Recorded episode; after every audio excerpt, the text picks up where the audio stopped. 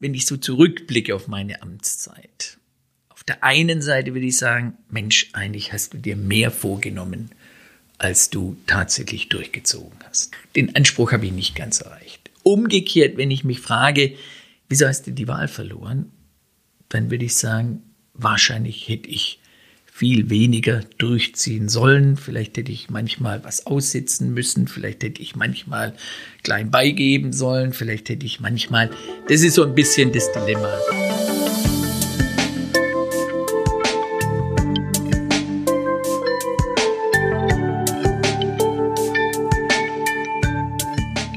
Liebe Zuhörer und Zuhörer, herzlich willkommen bei Unter der Oberfläche, einem Podcast der Westdeutschen Zeitung, in dem wir uns Themen etwas tiefgründiger, etwas intensiver nähern wollen und dazu heute einen Gast haben, der eine bewegte Vergangenheit hat, das darf ich wohl sagen, der Oberbürgermeister der Landeshauptstadt Wuppertal, äh, Düsseldorf, Düsseldorf. ist. Landeshauptstadt Wuppertal hat es nie gegeben, wird es auch nie geben. Ja. Ähm, und der Thomas Geisel ist. Herzlich willkommen, Herr Geisel. Schön hier zu sein. Mein Name ist Lothar Leuschen, ich bin Chefredakteur der Westdeutschen Zeitung und möchte mich mit Ihnen heute über Ihr Buch unterhalten, vor allem über das Thema des Buches, das da heißt Grenzgänger. Ist im September, glaube ich, erschienen. Äh, Sie haben es da und dort auch vorgestellt. Es hat auch einen äh, ziemlich hohen Bekanntheitsgrad mittlerweile erreicht, weil Ihre Geschichte eben auch einen ziemlich hohen Bekanntheitsgrad erreicht haben. Denn Sie sind, ähm, und das ist eigentlich das Thema unseres Gesprächs, ein Quereinsteiger in die Politik. Ich darf vorausschicken, Sie sind seit Jahr und Tag Mitglied der Sozialdemokratischen Partei Deutschlands. Und 38 Jahre, ja, Sie es genau wissen wollen. Ja. ja, ich hätte es gerne genau gewusst. Ich wusste es aber auch davon abgesehen. Aber Sie waren lange Zeit ein vernünftiger Mensch und sind nicht Politiker geworden. Und dann kam es anders. Sie sind aus der Wirtschaft in die Politik gegangen. Warum ja. eigentlich? Also zunächst muss ich sagen, ich bin kein Quereinsteiger. Ich pflege immer zu sagen, ein Wiedereinsteiger. Ich war in der Tat zu Beginn meiner beruflichen Laufbahn, war ich politisch tätig. Ich war wahrscheinlich der letzte Mitarbeiter der ersten und letzten frei gewählten Volkskammer der DDR, damals als Mitarbeiter der SPD-Fraktion. Ich war sogar ein Jahr lang hauptamtlicher Parteifunktionär als persönlicher Referent des Bundesgeschäftsführers der SPD 1990 und 91 im Erich-Ollenhauer Haus.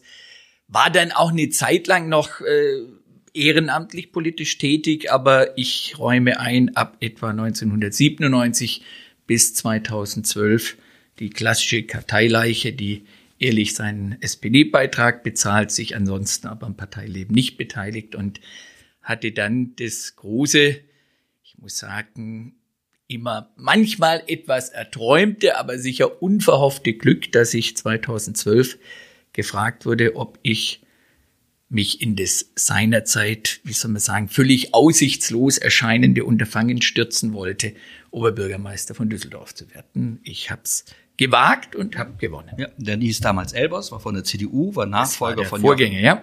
Von Joachim Erwin. Elbers war, glaube ich, zehn Jahre auch im Amt. Nee, ich, ne? er hat eine Periode. Ein, Fünf eine Periode. Sechs Jahre. Zeit ich, ja. Ja, ja. Ähm, ich wollte ihre, ich wollte ihre, bis 2014. Das war denn nur fünf Jahre? Ja, ja. War mir länger vor woran das wohl gelegen haben mag. Ähm, ich wollte Ihre politische Vergangenheit auch gar nicht, äh, auch gar nicht verheimlichen. Ich wusste das schon, dass Sie, dann, Sie haben auf die Treuhandanstalt, glaube ich, gearbeitet. Ne? So.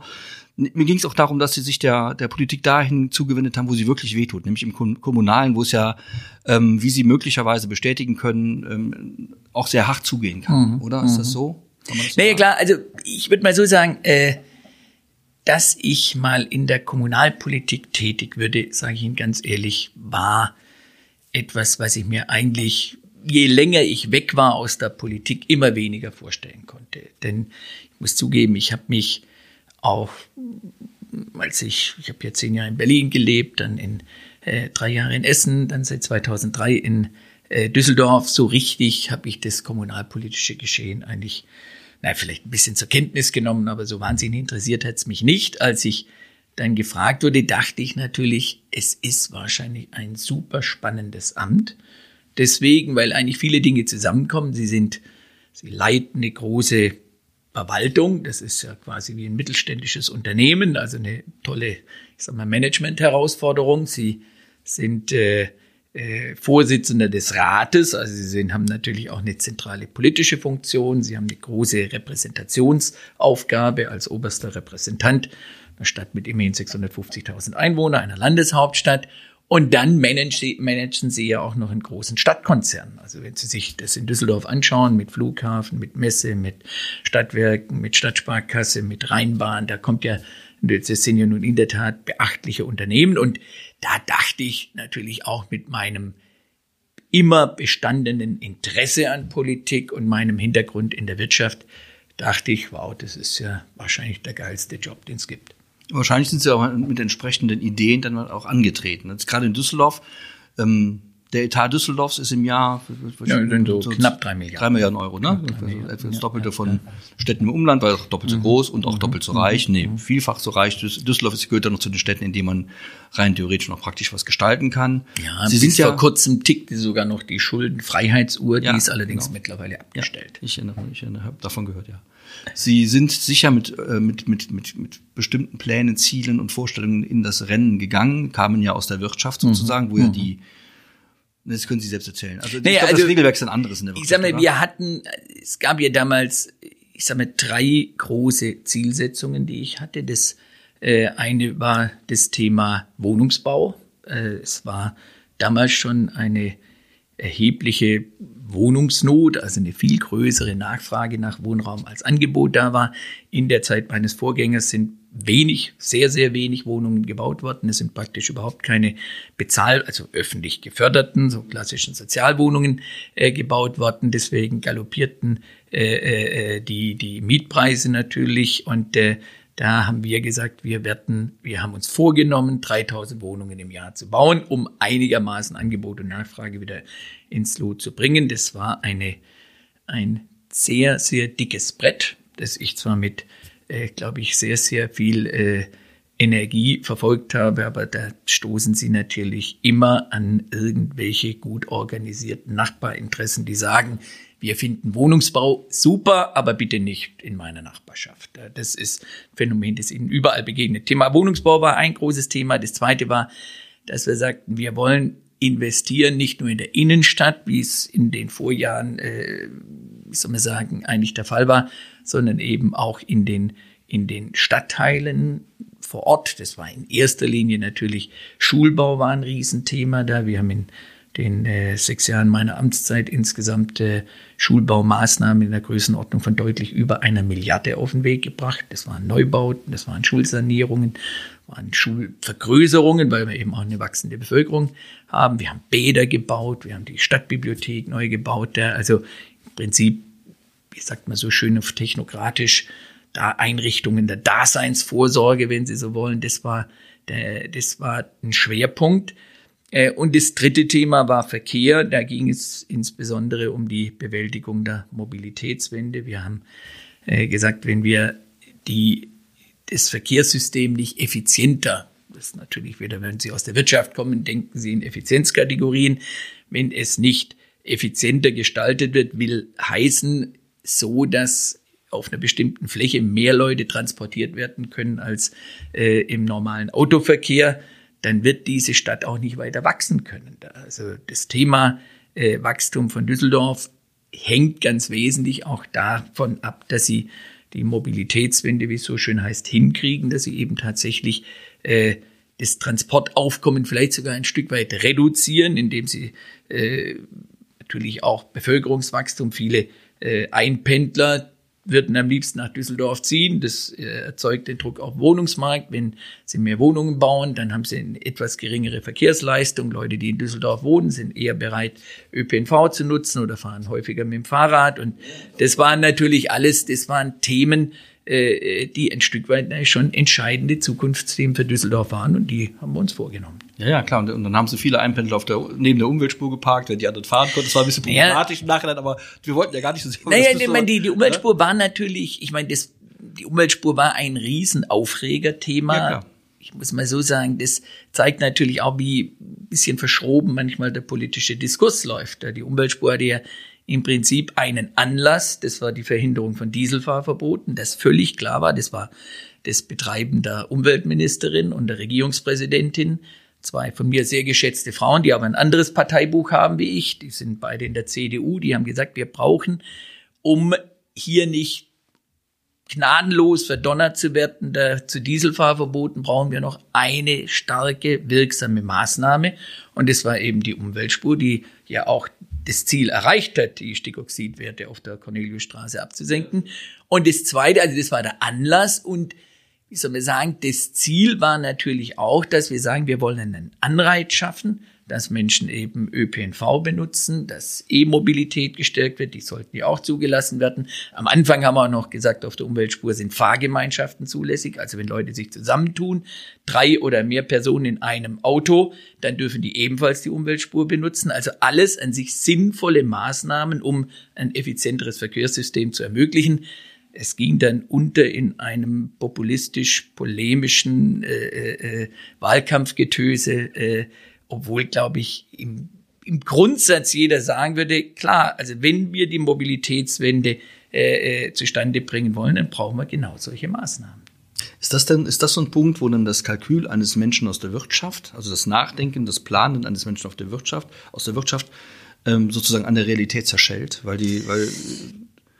Also, jetzt Mensch aus der Wirtschaft, also ich muss mal so sagen, das Problem im politischen Diskurs heute ist in der Tat, dass, dass jeder zwar auf der einen Seite in Sonntagsreden sagt, wir brauchen mal klare Kante, wir brauchen mal klare Entscheidungen, wir brauchen die Mobilitätswende, wir brauchen Dinge, dass sich das Verhalten ändert, aber wehe, also die Zielsetzung findet jeder ganz toll. Aber wenn es dann zum Schwur kommt, wenn es zu einer konkreten Maßnahme kommt, dann ist das Geheule groß, dann haben sie sofort organisierte Interessen dagegen und muss man so sagen, das führt natürlich in der Tat dazu, dass, äh, wie soll man sagen, Anspruch und Wirklichkeit in der Politik immer stärker auseinanderfallen. Dass, sagen wir, jeder gerne äh, hehre Ziele proklamiert, aber wenn es dann in die Ebene geht und jetzt darum geht, sie wirklich mit konkreten Maßnahmen umzusetzen, äh, dann ist ziemlich schnell der die Courage weg. Ich sage immer, das ist auch ein Riesenthema beim beim, äh, beim Klimaschutz. Also ich meine, wir alle finden ganz toll, so bald wie möglich klimaneutral zu werden. Aber wenn Sie das dann mal wirklich umsetzen, wenn Sie mal überlegen, was sind, welche Maßnahmen sind erforderlich, um tatsächlich Klimaneutralität zu bewirken. Wir haben ja hier in Düsseldorf einen sehr ehrgeizigen Masterplan diesbezüglich noch während in meiner Amtszeit äh, äh entwickelt.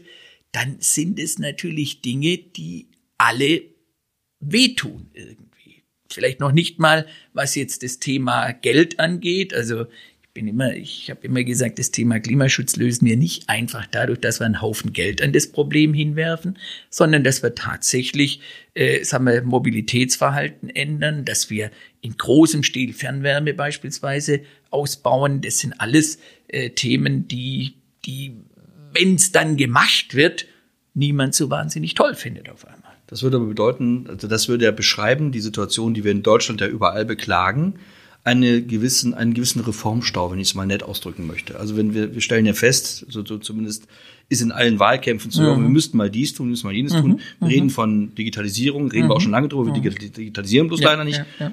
Sie haben recht mit dem Mobilitätswandel, natürlich müssten wir Änderungen erzeugen, tun wir aber, wir reden drüber, erzeugen sie nicht. Ähm, ich meine, es ist überall so, wir, wir, wir reden, schauen Sie beim Thema Wohnungsbau, das war nämlich auch, äh, jeder weiß genau, wir brauchen, wir haben ein deutliches Unterangebot, insbesondere im, im sogenannten bezahlbaren Segment. Und jeder wird natürlich sagen, klar, ich habe verstanden, Gesetz von Angebot und Nachfrage, wenn die Nachfrage wahnsinnig groß ist und das Angebot sozusagen dem nicht Schritt hält, dann steigt der Preis. Das ist so sicher wie das Amen in der Kirche. Da wird jeder sagen, toll. Aber wenn es dann wirklich dazu kommt, dass man sagt, wie können wir die Verfahren beschleunigen? Also wenn ich mir überlege, wie aufwendig heute äh, Planungs- und Genehmigungsverfahren gerade beim Wohnungsbau sind. Ja, wie können wir Verfahren beschleunigen? Wie können wir Kosten senken? Da geht es so ein bisschen natürlich auch. Ich meine, wir kommen jetzt mit Passivhausstandards und, und, und Energieeinspar- und Wärmeverordnung und Schlag mich tot. Das sind eigentlich alles Kostentreiber. Auch da müssen wir mal gucken, wo ist da die richtige Balance und dann eben auch mal, ich sage mal, knallhart den Arsch in der Hose haben da und auch gegen organisierte Nachbarinteressen tatsächlich Wohnungsbau zu realisieren. Da wird's dann immer schwierig und da ducken sich dann gerne viele weg. Sie haben in Ihrem Buch gesagt, ähm, das haben Sie auch immer gesagt, wenn es um das, um das, um das Thema Oberbürgermeisteramt geht, Sie unterscheiden zwischen Gestalter und Verwalter. Sie wollten ein Gestalter sein. Ähm, das war der Anspruch und ich glaube, das war, war sicher auch der Grund, weshalb ich 2014 gewählt wurde. Das ist dann immer so ein bisschen eben das Dilemma, dass man sagt, klar, wir wollen, natürlich wollen wir, dass jemand was macht.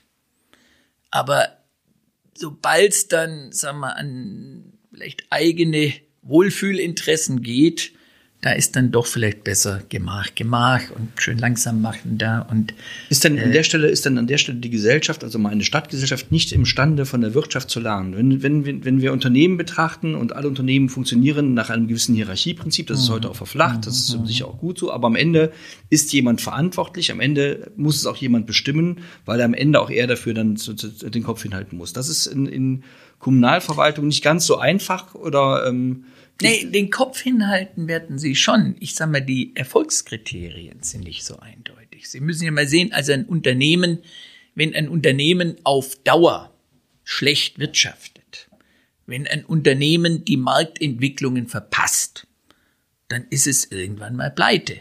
Dann wird es einfach gewissermaßen, dann verschwindet es aus dem Markt. Also wenn man so will, die, die Bottom Line, wie man so schön sagt, das ist ein ziemlich unbarmherziges Kriterium für Erfolg und Misserfolg.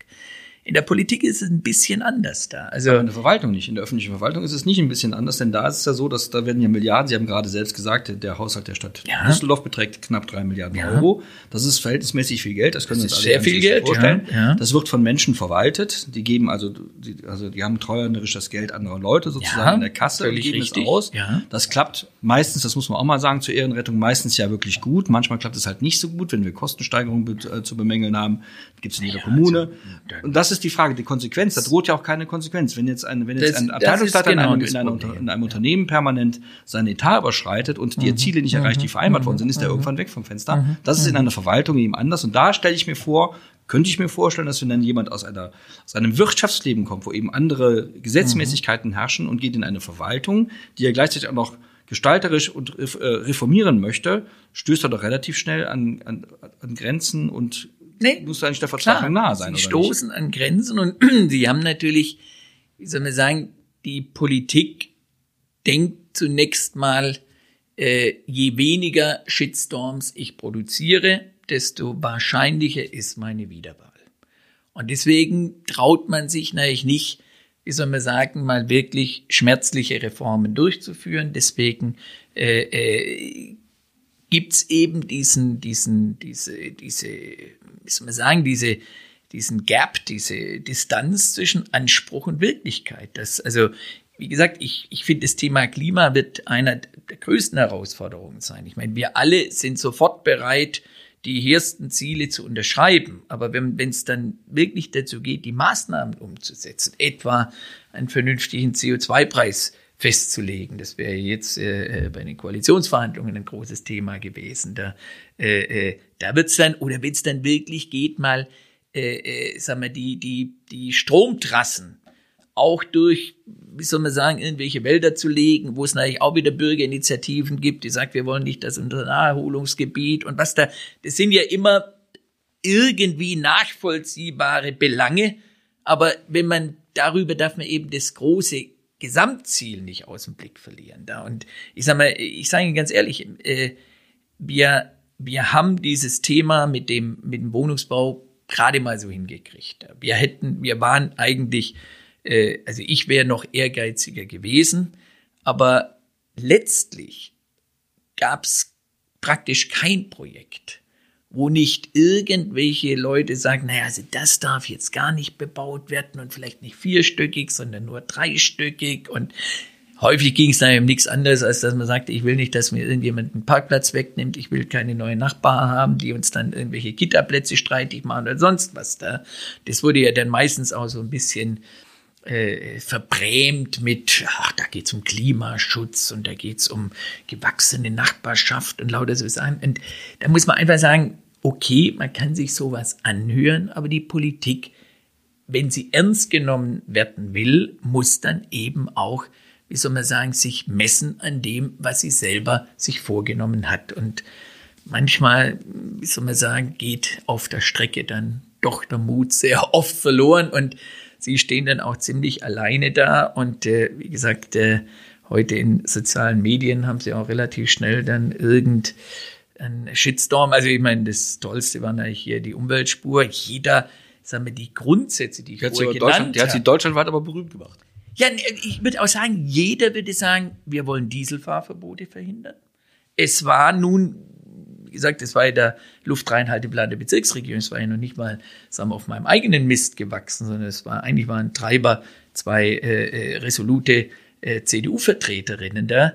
Und natürlich wird jeder sagen, wenn wir wegkommen wollen von der Dominanz des motorisierten Individualverkehrs, also des Autoverkehrs, äh, dann müssen wir Anreize schaffen, dass sinnvollere Verkehrsmittel genutzt werden. Und seien es Fahrgemeinschaften, dass eben die Autos da nicht immer nur einer drin hockt, sondern drei Leute im Auto sitzen. Da. Wie oft sind Sie eigentlich morgens zur Arbeit gefahren, ins Rathaus und haben vorher mal ein paar Gramm Beta-Blocker eingenommen? Na, eigentlich nie. Ich bin jeden Tag gerne ins Rathaus gegangen.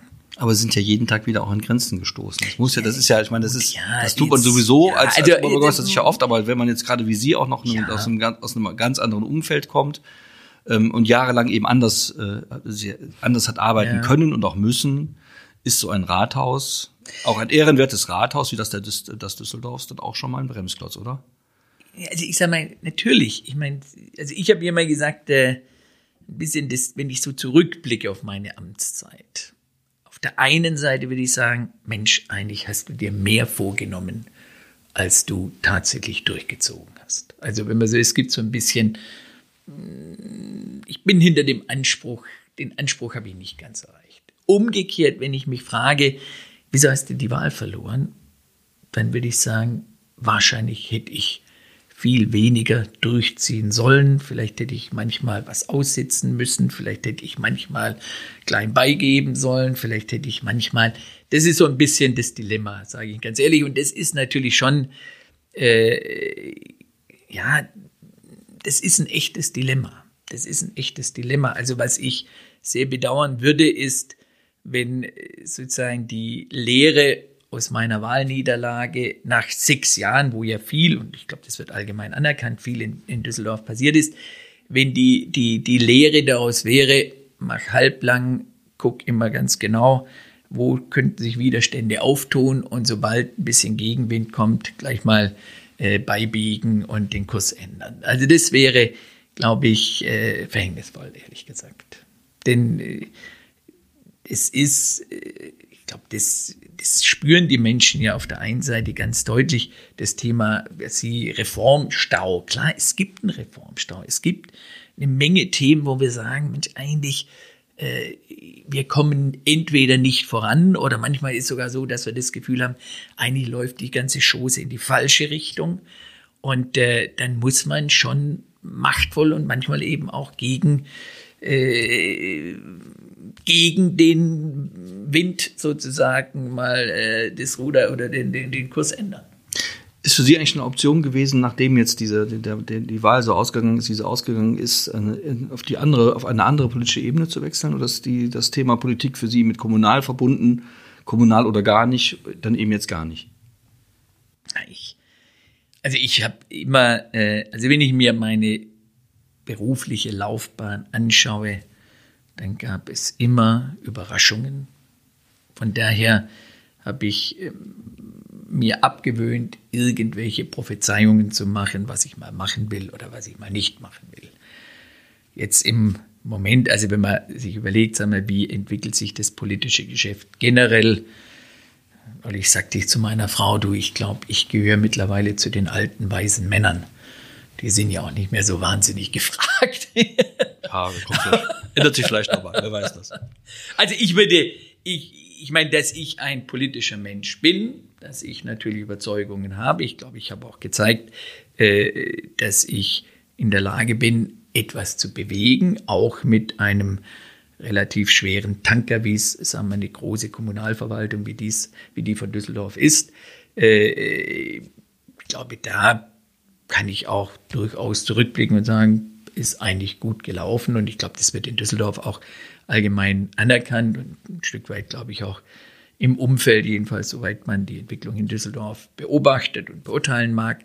Äh, also von daher würde ich mal sagen, ich würde jetzt nichts ausschließen da, aber es ist jetzt auch nicht so, dass ich mit den Hufen scharre und sage, mein Leben ist verpfuscht, wenn ich jetzt nicht irgendwelche weiteren politischen Ämter übernehme.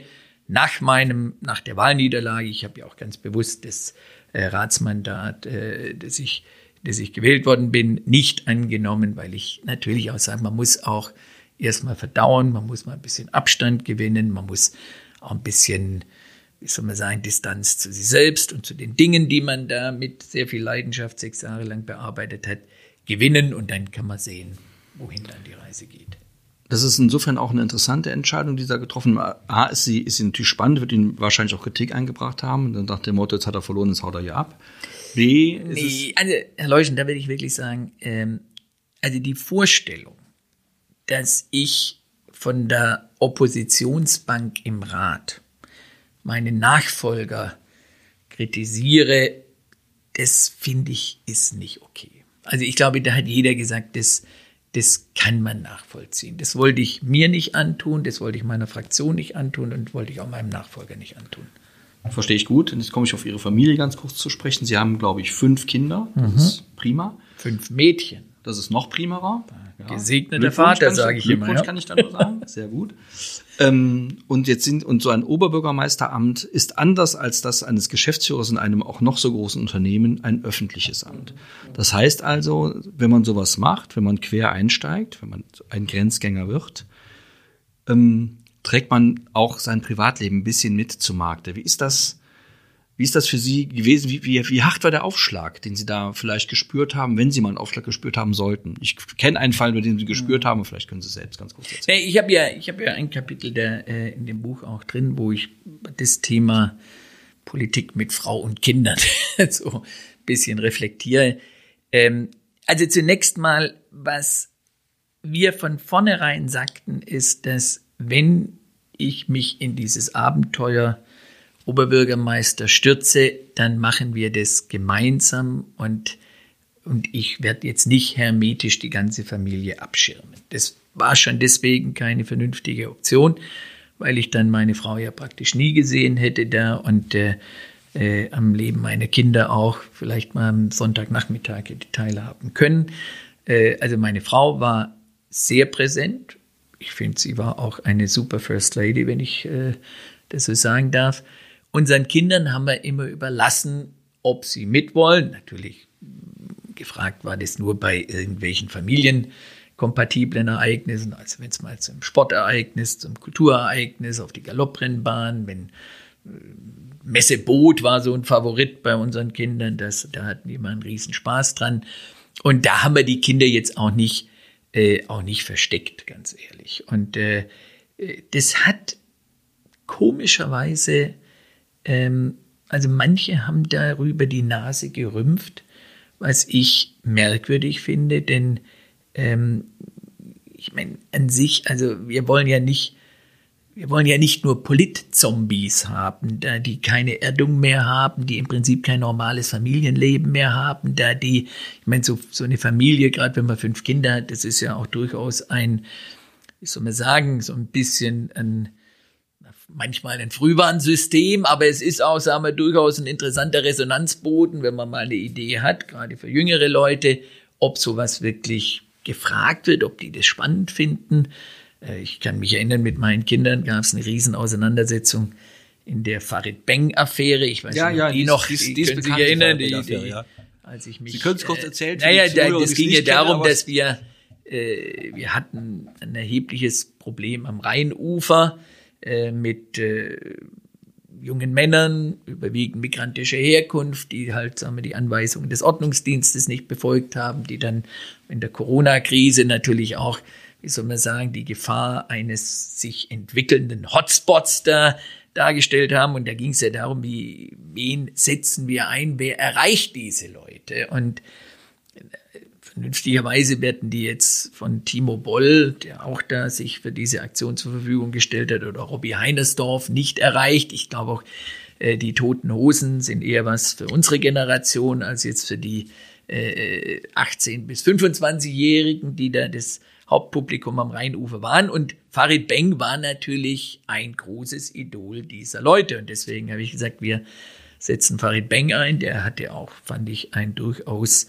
äh, soll man sagen, sehr geeignetes Video gemacht, wo er die Leute da eben in seiner Sprache angesprochen hat. Da Das das ist ein Rapper, Video. muss man noch dazu ein, ein, ein Nee, Farid ein Benge Gangster- ist ein Gangster- Rapper, ein. Gangster oder Battle Also, Rap oder ja, wie das Zeug so heißt. Ich verstehe genau, davon genau. nicht viel. Ich wusste nur, es gab mal diesen, an diesen Eklat mit dem Vorwurf des Antisemitismus, damals bei der Echo-Preisverleihung. Darüber habe ich mit ihm auch sehr ausführlich gesprochen und äh, sagen wir, den, äh, ich glaube schon, dass er das wirklich aufrichtig bereut. Jedenfalls fand ich das sehr glaubwürdig, wie er das geschildert hat. Ansonsten muss ich gestehen, habe ich jetzt mich mit seinen Texten nicht so wahnsinnig intensiv, aber ich wusste eben, das ist einer, der die Leute erreicht. Das hat er auch. Das Video wurde, äh, bis es nach drei Tagen dann aus dem Netz genommen werden musste, 400.000 Mal angeklickt da und danach war auch die Situation einigermaßen entspannter am, am Rheinufer, aber äh, das, also das führte natürlich auch zu einem wahnsinnigen Shitstorm. Da gab es dann im Düsseldorfer Express eine ganze Seite mit dem ganzen widerwärtigen, frauenverachtenden, gewaltverherrlichenden, homophoben oder sonst was äh, Textpassagen von äh, Farid Beng und äh, das hat dann natürlich auch zu großen politischen soll man sagen, äh, äh, Diskussionen, äh, Diskussion ist noch milde gesagt, äh, Eruptionen und Empörungen geführt da, was dann eben dazu führte, dass ich nach drei Tagen das Video vom Netz genommen habe. Und das war dann ganz interessant. Also meine Töchter, die, die waren damals 16 und äh, die sind jetzt keine großen Rap-Fans, aber die kennen das natürlich auch und und die fanden es völlig unangemessen, dass ich das Video aus dem Netz genommen habe, weil die sagen, naja gut, das ist doch, äh, das sind doch Texte, das hören die jungen Leute, ja, da denken wir uns auch gar nicht so viel dabei da. Und also da, äh, äh, wenn die Politik äh, damit nichts anfangen kann, dann wissen die einfach nicht, was junge Leute heute von Musik hören. Und ich muss ehrlich sagen, ich habe mir dann natürlich auch gedacht, also äh, Rap heute ist wahrscheinlich für den Mainstream der Älteren so empörend wie Punk vor 30 Jahren war. Also ich sage mal, ich würde mal sagen, die, äh, die damals 50-Jährigen fanden wahrscheinlich das, was Campino und Co. seinerzeit produziert haben, ganz schrecklich und, und, und widerwärtig und krach und äh, obszön und so weiter und so fort. Heute sind die Toten Hosen natürlich allseits hochgeschätzte Botschafter Düsseldorfs. Vor 30 Jahren, wenn jemand auf die Idee gekommen wäre und gesagt, wir machen jetzt mal so ein Video mit Campino, da wäre wahrscheinlich der Aufschrei ähnlich gewesen. Also was ich sagen will, es ist ganz, ganz gut äh, oder es war schon ganz interessant, äh, eben auch Zugang zu der jüngeren Generation zu haben, die da völlig anders getickt haben als, äh, sagen wir, der empörte Mainstream im, in, in der Düsseldorfer Politik in Sonderheit. Und also ich fand das ganz hilfreich, wenn man, wenn man Familie hat, dann ist man eben doch noch ein bisschen geerdeter, dann ist man nicht so im Raumschiff Rathaus unterwegs, da wo, sagen wir, vielleicht die, die, die Wahrnehmung nicht immer 100% repräsentativ ist für die, sagen wir, Wahrnehmung in der ja sehr, sehr heterogen, sehr, sehr vielfältigen Stadtgesellschaft Düsseldorfs. Es sind ja so Leute wie Sie, wenn ich das mal so sagen, der verallgemeinert, die eben aus so einer anderen Vita kommen, also Entscheidungsträger gewesen Mhm. sind und als Entscheidungsträger in eine in ein kommunales äh, in eine, eine kommunale Leitungsfunktion ähm, gewählt werden und hinein wollen auch. Ähm, wahrscheinlich eher von dem Gedanken beseelt, jetzt beraten wir die mal. Wir sagen jetzt mal den Leuten, die dort sind, wie das, wie das eigentlich richtig gehen muss. Inwieweit sind Sie denn auch bereit gewesen, sich beraten zu lassen eigentlich?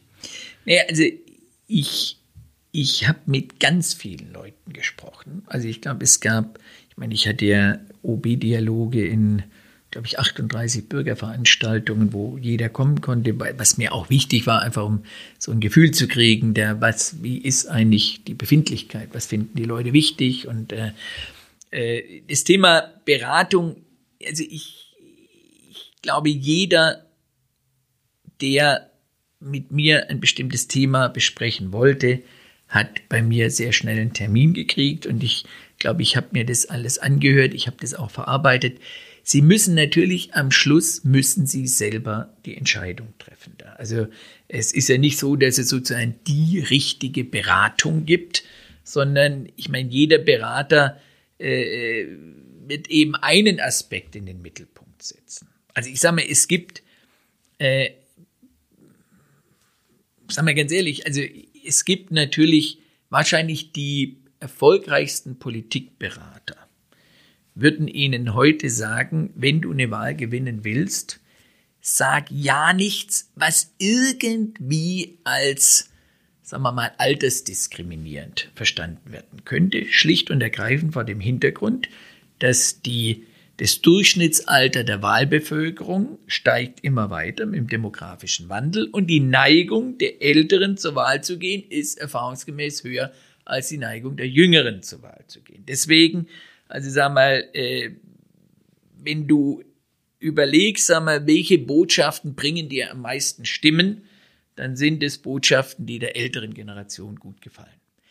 Ob das wirklich ein politisch überzeugendes Konzept ist, also das ist sicher ein Konzept, wenn ich sagen würde, also wenn ich nur denke, was ist das, womit ich kurzfristig die nächste Mal mit der höchsten Wahrscheinlichkeit gewinne, dann mache ich das.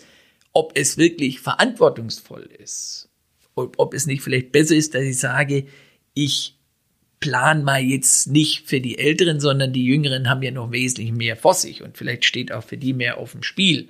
Da müssen Sie natürlich gucken, also welcher Rat ist Ihnen jetzt wichtiger? Der, der sozusagen nur, sagen wir, die höchste Wahrscheinlichkeit für viele Wählerstimmen hat oder das, wo Sie sagen würde, was ist wirklich von entscheidender Bedeutung für die Zukunft des Gemeinwesens. Also da kriegen sie natürlich auch untere, un, unterschiedliche Botschaften. Sie werden letztlich natürlich, wenn sie kluger Politiker sind, versuchen, eine Balance herzustellen. Natürlich, sie wollen jetzt auch nicht Michael Kola spielen und sagen, also ich mache äh, das Richtige und selbst wenn ich danach mit, äh, wie soll man sagen, vom Hof gejagt werde, das machen sie natürlich nicht. Aber dass man dass man versucht, sagen wir, den politischen Diskurs so zu steuern, dass sie sagen, ich stoße jetzt nicht vorsätzlich Leute vor den Kopf, aber ich sensibilisiere vielleicht auch die Älteren für die Bedeutung, äh, äh, sagen wir, der Dinge, die vielleicht in der Zeit erst richtig relevant werden, wenn sie selber vielleicht gar nicht mehr auf der Welt sind. Ich meine, das ist ja das große Thema jetzt beim Klimaschutz beispielsweise. Und da, da ist, da gibt's keinen richtigen Rat, da müssen sie selber entscheiden, wie sie sozusagen wie soll man sagen, ihren Kurs wählen unter Berücksichtigung dieser natürlich beider relevanter Faktoren. Vielleicht zum Schluss noch zwei Fragen und eine Anmerkung. Sie sind mittlerweile wieder in das normale Leben eingestiegen. Sie sind ja Jurist und sind in, in einer Anwaltskanzlei unterwegs, soweit ich das mhm. weiß. Mhm. Vielleicht noch zwei Fragen zum Schluss. Vielleicht nicht mit, nicht, mit der Bitte um nicht ganz so lange antworten. Sorry, das Wort abschneiden. Du alles völlig in Ordnung. Wir wollen das Wort auch nicht abschneiden. ähm, wie lange hat es gedauert, bis Sie nach der Niederlage, nach dem Liebesentzug durch die Düsseldorfer Wähler wieder durchschlafen konnten?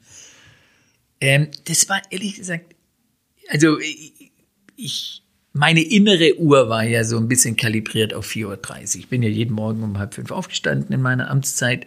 Und es war nicht so ganz einfach, die wieder umzustellen. Mir ging es darum, wie lange es gedauert hat, dass Sie die, die, die, die, die Niederlage verdaut haben. Sie sind ja auch ein Mann, der gerne nicht verliert. Ja, also ja, ich meine, verlieren ist scheiße, ganz klar. Und äh, aber ich muss mal so sagen, ich kann jetzt nicht sagen, dass ich da nachtschweiß gebadet aufgestanden, äh, aufgewacht bin und dachte, oh Gott, jetzt hast du die blöde Wahl verloren, wie schrecklich und wie soll das Leben weitergehen. Und also ich habe mich damit eigentlich, äh, wie soll man sagen, äh, der, da war jetzt keine Bitterkeit oder keine so das Gefühl, ach, wie ungerecht bist du da wieder behandelt worden oder irgend sowas. Also, wobei ich sagen muss, was mir da sehr geholfen hat, war einfach dieses Buch zu schreiben. Dass man einfach sagt, ich lasst es die Ereignisse der letzten sechs Jahre mal so Revue passieren vor dem inneren Auge, versucht es ein bisschen zu beurteilen, schreib's auf, bevor ich alles vergessen habe da und also ich sag mal, das war, das war, äh, meine Frau meinte mal, das hatte einen hohen therapeutischen Wert dieses Buch zu schreiben. Das ist schon, nett, gemacht, das ist schon nett von Ihrer ja. Frau. Das, Buch übrigens, sollte man vielleicht schon erwähnen, gibt's in vernünftig sortierten Buchhandel überall in Deutschland. Das sollte man vielleicht zur Erwähnung gelangen lassen. Heißt und Grenzgänger, sechs Grenzgänger, Jahre Leben genau, die Politik so, und, und ist im ist, ist ja vielleicht ist es auch ein Beratungsbuch für Leute, die sich vorstellen könnten, aus der Wirtschaft in die Kommunalpolitik zu wechseln, oder ist es eher ein Abratungsbuch? Es ist kein Abratungsbuch, absolut nicht. Im Gegenteil, ich schreibe im letzten Kapitel, wie ich, wie wichtig ich es finde, dass, sagen wir mal so, die Bereiche von Politik und Wirtschaft, sagen wir, wesentlich gegenseitig, sich wesentlich stärker gegenseitig durchdringen. Auf der anderen Seite muss ich zugeben, äh, es ist jetzt es ist nicht einfach. Und äh, sagen wir, es ist nicht so, dass im Moment sagen wir, die Politik so aufgestellt ist, dass er sagt, wir wollen am liebsten so Grenzgänge, wir wollen Leute, äh, äh die vielleicht wirtschaftliche Erfahrung haben oder äh, äh, sowas. Also ich würde eher sagen, Gegenteil. Also ich schreibe ja im letzten Kapitel kommt ein großes Lob für Helmut Kohl übrigens, denn Helmut Kohl ist, glaube ich, wirklich der letzte Politiker gewesen, der ganz gezielt versucht hat, Talente von außen in die Politik zu holen. Also da Namen wie Richard von Weizsäcker, Rita Süßmuth beispielsweise oder, oder äh, äh Rupert Scholz, auch Heiner Geißler beispielsweise, alles große politische Talente, die ohne Helmut Kohl wahrscheinlich nie den Weg in die Politik gefunden hätten. Heute sehe ich relativ wenig Politiker, die wirklich ernsthaft versuchen, Talent von außen für das politische Geschäft zu interessieren. Ich habe eher den Eindruck, die Politik wird eher, wie soll man sagen, so ein Closed Job, da wo sagen wir, Leute, die sich seit 30 Jahren von den Jusos oder der Jungen Union oder den jungen Liberalen da hochgedient haben, dann sagen sie, und dann schustern wir uns mal gegenseitig die Position zu. Das sind schöne Aussichten. Herr Geisel, ich danke Ihnen sehr für so dieses schön Gespräch. sind sie nicht, aber ich, ich, wie gesagt, die Hoffnung stirbt zuletzt. Vielleicht kann ja das Buch ein bisschen dazu beitragen, auch dafür eine gewisse Sensibilität zu schaffen. Wir empfehlen die Lektüre gern, danken Ihnen herzlich für das Gespräch und wünschen Ihnen auf jeden Fall alles Gute. Vielen, vielen, Dank. vielen Dank. Ich darf danken. Dies ist ein Podcast der WZ.